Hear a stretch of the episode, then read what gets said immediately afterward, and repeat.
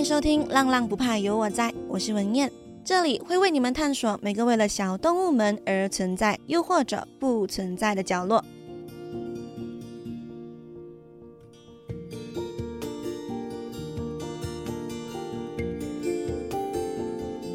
耳朵们，终于事隔了大概一个月的时间吧，没有录音的时间。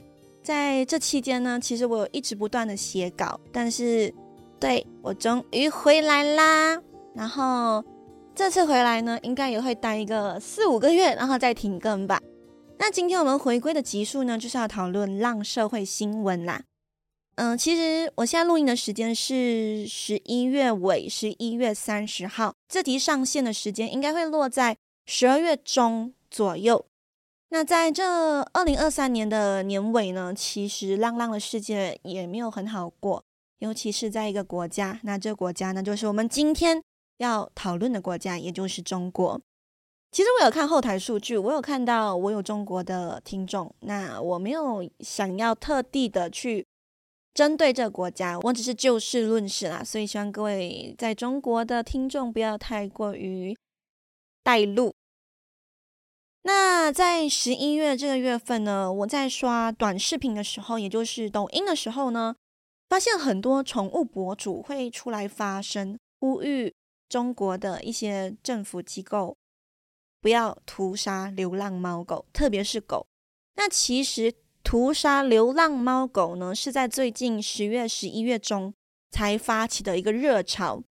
为什么会突然间有很多宠物博主、很多人出来讲啊，不要再屠杀流浪狗呢？一样，我们先进一段音乐，一段音乐后呢，我将带各位耳朵们去看看中国现今对浪浪态度呢，是非常非常的不友善的。那我们就一段音乐后见。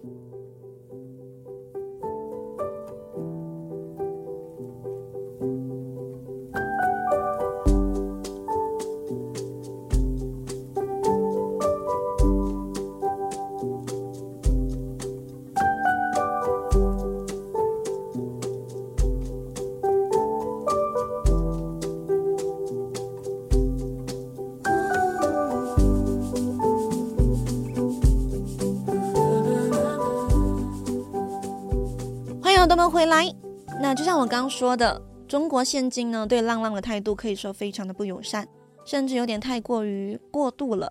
这些反应呢都是因为几起案件而慢慢延烧出来的。那我就一个一个案件讲给耳朵们听。首先第一个案件呢，我们就要提到在二零二三年十月十六日发生的罗威纳狗狗咬伤女童事件。二零二三年十月十六日，在四川的某一个小区里，大约早上八点的时候，一名邓姓女子带着自己不到三岁大的女儿到小区散步，还没来得及走多久呢，一只在小区里面呢徘徊的黑色挪威纳犬把小孩围了起来，并且开始攻击小孩。然后呢，他就用叼的方式呢，把小孩拖到了草地。然后就持续的进行撕咬的动作，这过程呢，整整有四十多秒这么长。在这个期间呢，其实有一只拉布拉多的狗在旁边看着，但它没有一起攻击小女孩。那当然呢，小女孩的母亲看到这个情况，当然是就直接上向前阻止嘛。但是因为这个罗威纳犬呢，它的咬合力非常的强烈，非常的大。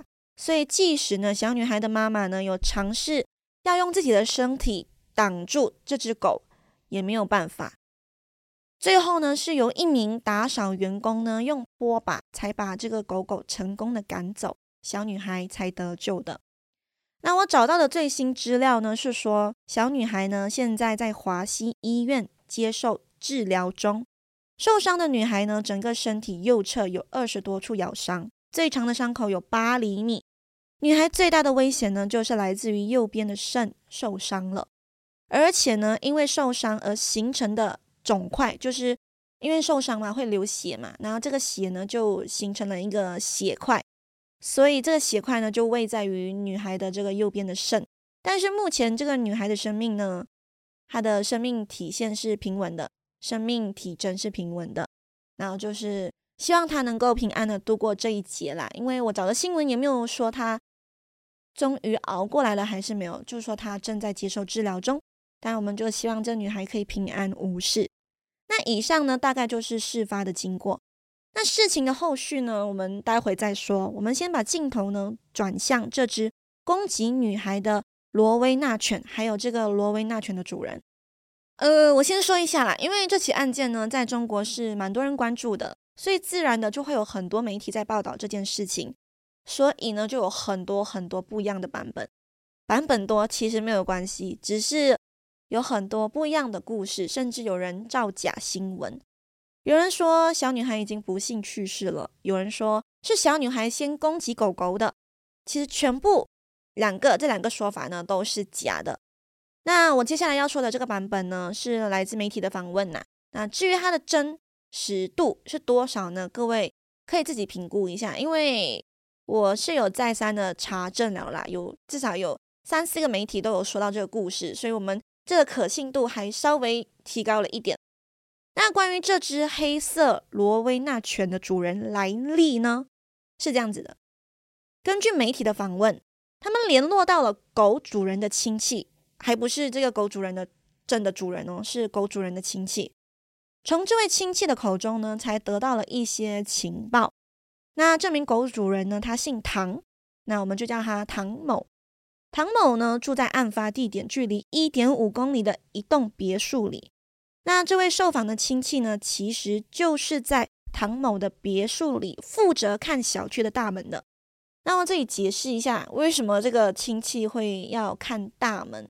因为它是别墅嘛，别墅呢就很像我们的呃住宅区有一栋一栋的别墅，那这个别墅呢就会有一个大门，这大门呢就是为了安全起见，只给住户进来才会开的。所以呢，这位亲戚呢就是在大门里面看守门的这个。呃，工作。那这位亲戚就有说到啊，唐某呢一共养了三只狗，分别一只为罗威纳犬，两只拉布拉多。这些狗呢都是捡回来的。平时呢，拉布拉多呢都是关在院子里面的别墅二楼内，那这个罗威纳犬呢则是拴在另一栋别墅的车库前，就长时间都是拴着，都没有出去。只有到天黑的时候，院子里面没有人的时候，狗狗呢才会被放出来，让他们在这院子里面玩耍。在出事之前呢，其实狗狗呢都没有出去过这个公寓的大门，这小区的大门也没有咬伤过人的这个案例在。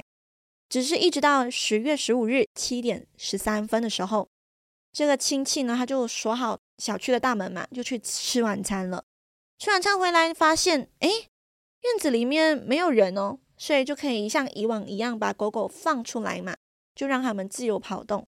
但是呢，这一天呢，却有一个住户，他进了院子里面，他进了这个小区里面，他没有把小区的门锁好，于是导致黑色的罗威纳犬和一只拉布拉多就这样子跑了出去，就有了刚刚前面开头的这个悲剧。当天晚上八点的时候。唐某从外面回来，发现两只狗狗不见了。于是呢，他便和这位亲戚、这位看门的亲戚一起出去找狗。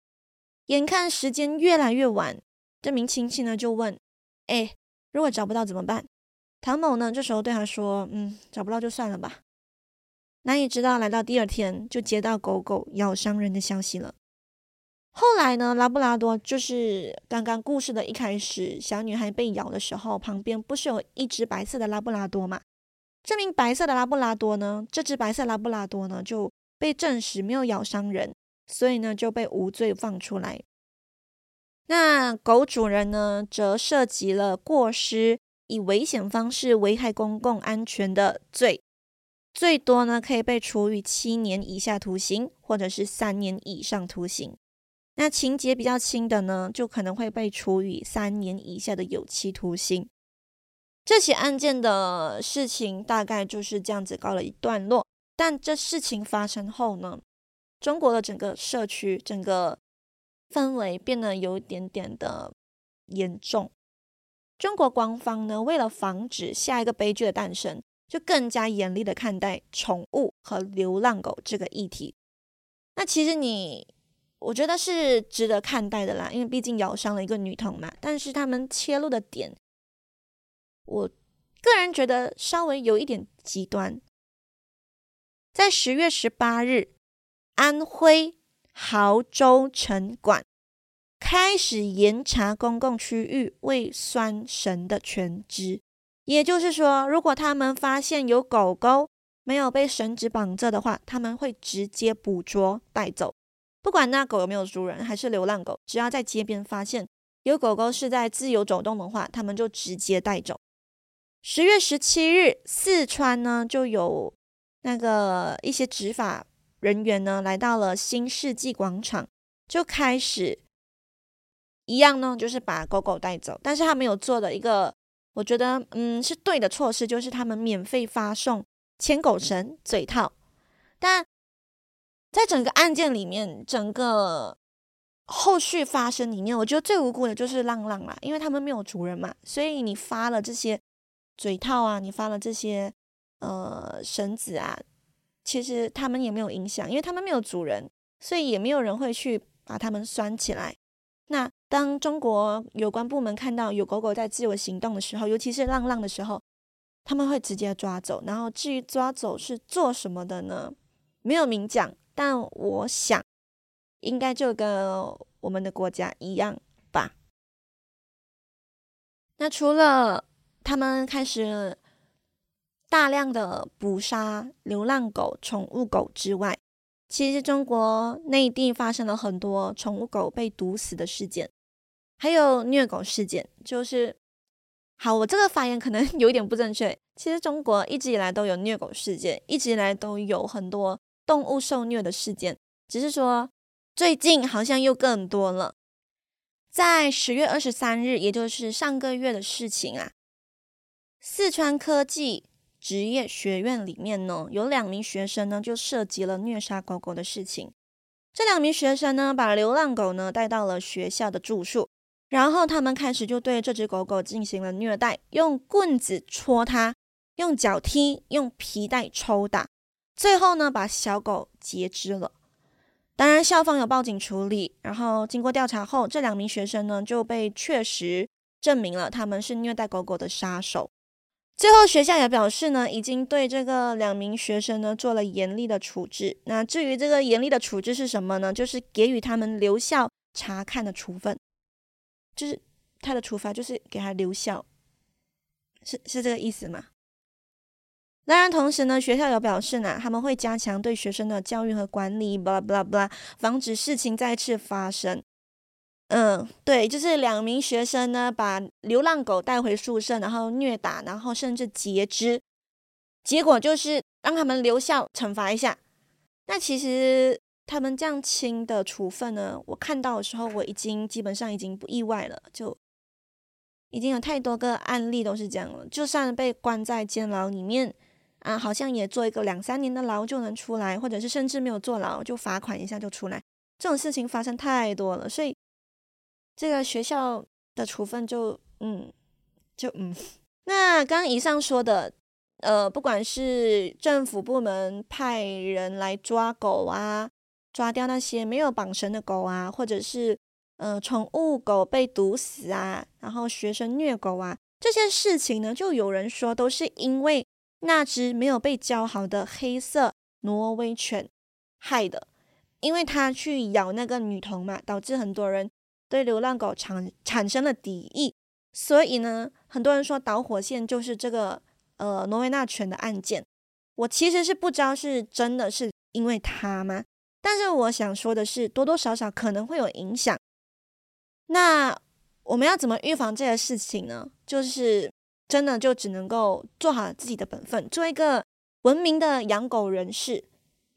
只有我们养狗人士呢，做好自己的本分。你才有资格对外宣导要善待他们呢、啊，因为有一句话说的很好，就是狗狗的本性是跟着主人的，你对它怎么样，就会反映出来它的性格。